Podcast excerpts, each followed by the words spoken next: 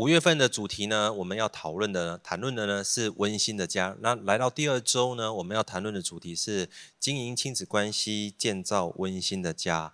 那我想，这对我们来说都非常的重要，因为无论我们现在有没有孩子啊，那，我们都是人家的孩子，不是吗？特别如果你是单身，你依然是在小组当中，也许是人家的属灵的父母哦。所以我相信这个议题依然是对我们每个人来说是非常重要的。那么家到底是谁设计的呢？家是上帝所设计的。那既然是上帝所设计的，我们要用的方式、使用的法则，应该就要以神的法则来操作。无论是在你的肉身的家庭，或者是在属灵的家庭，都是一样。所以我给大家今天第一个主题，就是耶稣是我们全家人的中心。一个人如果想要经营亲子关系，建造温馨的家庭，那我们。就得知道这个创造者他的观点、他的角度、他的眼中所看待的一个家庭，到底要以什么为中心？所以自然而然，我们就需要以耶稣为我们中心，不是吗？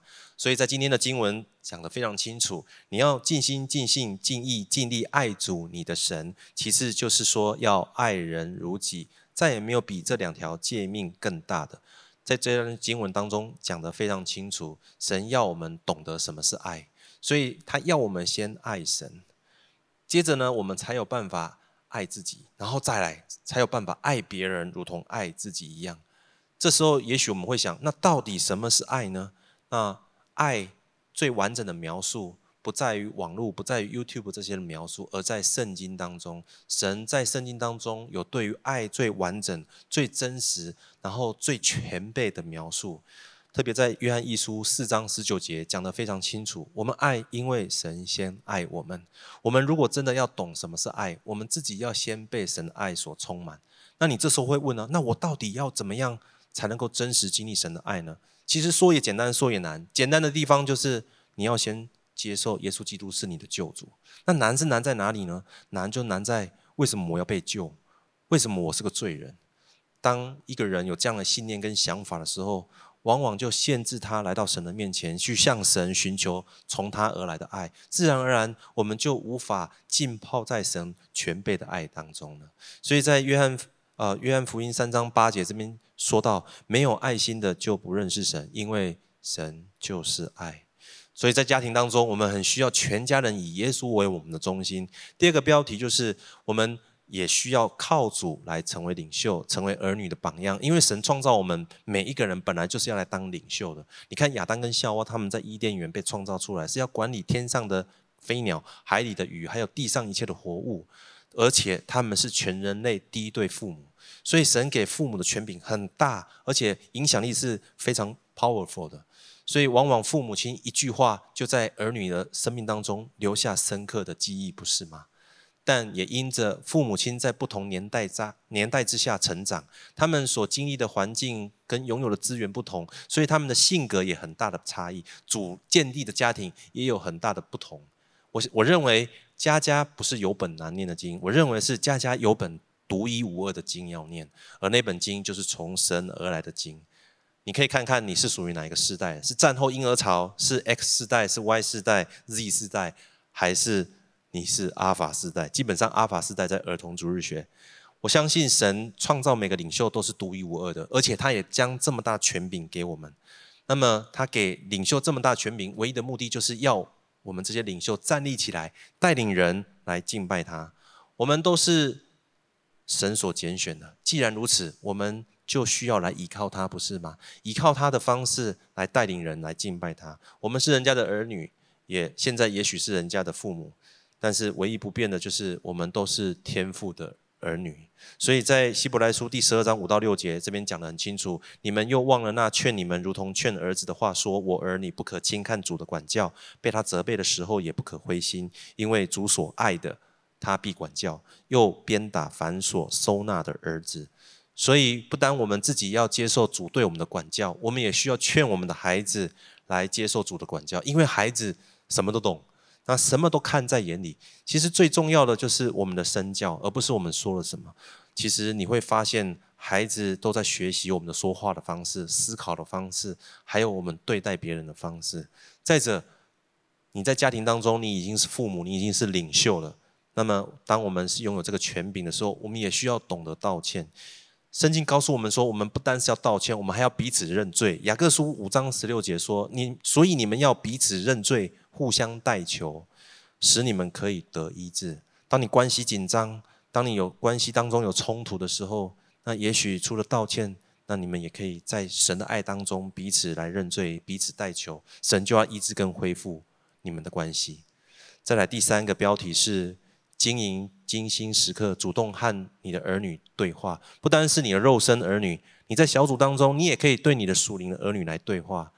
我认为，在呃我们肉身的家庭里面，孩子有三个阶段是你可以对他有很大影响力，特别在十岁国小毕业之前，影响力是可以，你可以对他有极大的影响力。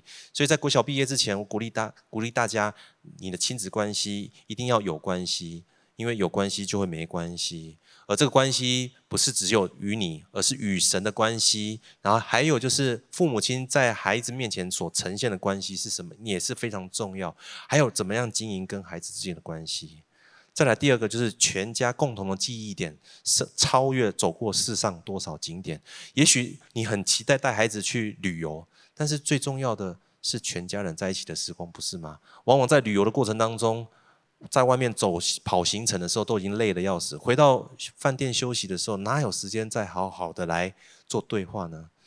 所以在国小毕业之前呢，鼓励大家，你要把神在他们生命当中的这个次序把它摆对。所以在生命记这边提到说，也要殷勤教训你的儿女，无论你坐在家里、行在路上、躺下起来，都要谈论，也要系在手上为记号，戴在额上为经文，又要写在你房屋的门框上，并你的城门上。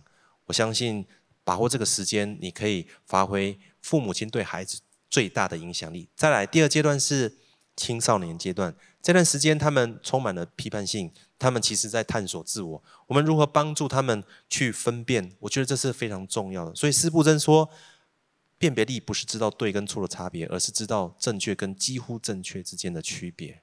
当我们可以带领孩子们在神的真理当中去思考、看待这个世界的时候，也在帮助他们用神的眼光来看待他们自己，不是吗？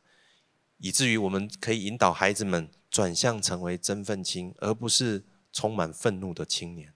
那如果你的孩子来到大学跟社青的话，他们接下来要出社会要工作，所以我们如何帮助他们可以找到他们的热情？我觉得更加重要，不只是向前看，更是要向前看，看见神摆放在他们心中的热情是什么，看见他们想要追寻的人生的核心价值是什么。我深信，当把永恒的价值就是神的话。摆放在他们里头的时候，他们生命的选择跟抉择将会截然不同，以至于可以帮助他们真正成为斜杠青年，而不是只会抬杠的青年，不是吗？所以在以弗所书这边写的很清楚：你们做父亲的不要惹儿女的气，只要照着主的教训和警戒养育他们。我们要用主的教训跟警戒，而不是我们自身的成功法则或者是生存之道，这些都是我们个人经验。而能够永恒不变的，就是神的主的教训跟警戒。最后一点就是，我要鼓励大家，你一定要务必带着你的家人来过教会生活，不论是原生家庭，还有你小组当中的属灵的家人，也是如此。你要带着他们继续来过教会生活，因为在教会生活当中，有来自四面八方不同背景的人，有不同年龄层的人，在这个。平台上面，我们可以学习如何彼此来对待、相处、解决冲突，然后团队合作、一起侍奉。你知道这样子的经验是非常非常非常宝贵的，将会扩展我们的视野。也许有人会说：“哦，拜托，教会好复杂哦。”但是人少，意见就少吗？人少就不会复杂吗？你有没有看过两个人意见也是僵持不下、达不成共识的？常常可以看到，不是吗？当你把你家人带到教会的时候，也许教会其他的长辈、属灵的牧者说了一句话，就帮助了你过去你花了十年所付出的努力，不是吗？在教会这个大家庭，因为我们对准的也是耶稣基督，耶稣基督是我们的中心。既是耶稣，他的爱无限，资源无限，恩典也无限，再麻烦也要带领我们的家人来过教会生活。所以最后一段经文很重要的就是：至于我和我的家，我们必定侍奉耶和华。我们一起来祷告，主耶稣，谢谢你赐给我们你宝贵的话语，让我们透过今天的讯息，透过今天的经文，让我们知道如何来向你支取爱，以至于我们可以经营亲子关系，建造温馨的家庭。愿神祝福每个小组的家人，祷告奉靠耶稣的名，阿门。